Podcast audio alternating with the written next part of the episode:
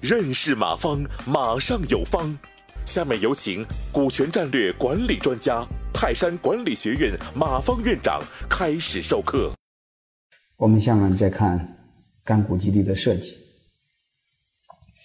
那这干股激励怎么做呢？它有一个特点，就是所有的老板就不愿意不愿意用的，嗯，就是又说干股，因为它是只能同富贵，不能共患难，只有激励性，没有约束性啊。所以有些企业直接喊一句话：不相信干股。嗯，但是我认为干股用好的话还是很好用的。嗯，怎么用呢？我的观点就一句话：利用它的优点，规避它的缺点。嗯，怎么利用它的优点呢？就是它的优点激励性特强。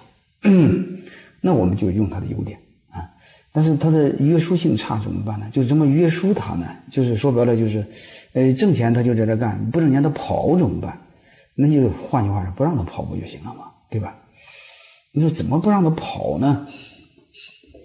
我就在想，我们这么最最简单的，在这里给大家讲一个概念，就叫延期支付啊。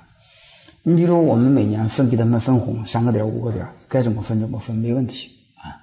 呃，但是分了之后他就拿走了，嗯，明年不分，嗯，或者是效益不好，或者是经济下行等等的，分不着他就跑了，他就不干了，所以他不会和企业共患难。嗯，这是我们每一个人不想要的。你怎么办呢？给大家一招，就延期支付。延期支付顾名思义啊，顾名思义就是他分的红的钱，嗯，今年有一部分不给他，延期给他，就延一年或两年给他，就叫延期支付。啊，你说怎么个延期支付呢？你比如今年分红啊，你可以一半给他，另外一半两年之后给，但是你给他说别让他吃亏，加上银行的同期利息啊，嗯，这样的话。但是这个过程中，嗯，你说延期支付的钱两年之后怎么给呢？第一个就是你到点给他就行，加上利息啊。那最起码来说，他不会突然再跑，因为跑的话你再约定跑的时候钱就没有了啊。你必须干两年，但是你会发现今年压他两年，明年压他两年，后年又压他两年，你会发现永远你账上有他两年的分红钱。他这样的话，嗯，他就不会跑了，这不就约束性强嘛，对吧？嗯，所以。呃，其实我更建议你们每年发奖金时候也可以用这一招，因为这个每年年底大家知道，一发完奖金，员工都有些员工都跑了。嗯，其实你们也可以用这一招。嗯，他妈今年年奖金发一半，剩下一半明年给，啊，然后这个这样的话就叫延期支付。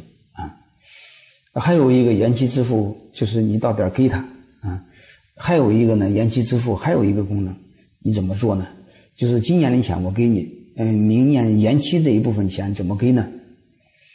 我让你先弥补你这部门的亏损，剩下的我再补给你，啊，这就可以让他和这个企业共患难，啊，嗯，泰山管理学院就是这么做的，各个部门独立核算，啊，每个部门年终的分配的比例，嗯，一半个人拿走，一半留下来，啊，我是第二年给，但第二年给的时候必须先弥补亏损。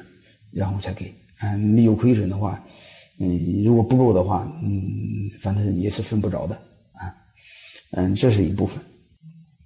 然后再另外呢，我们还有一个呢，就是，嗯，还有一个更大的好处就是，嗯，如果你的干股激励这两年很顺畅，嗯嗯，但是干股毕竟是假股份嘛，所以大家感觉不舒服，啊，你心里还有愧，啊，你可以给大家说，啊。就是让他们把干股转成实股，啊，怎么转呢？核算一个价格之后，你不是有一部分钱在你公司压着呢吗？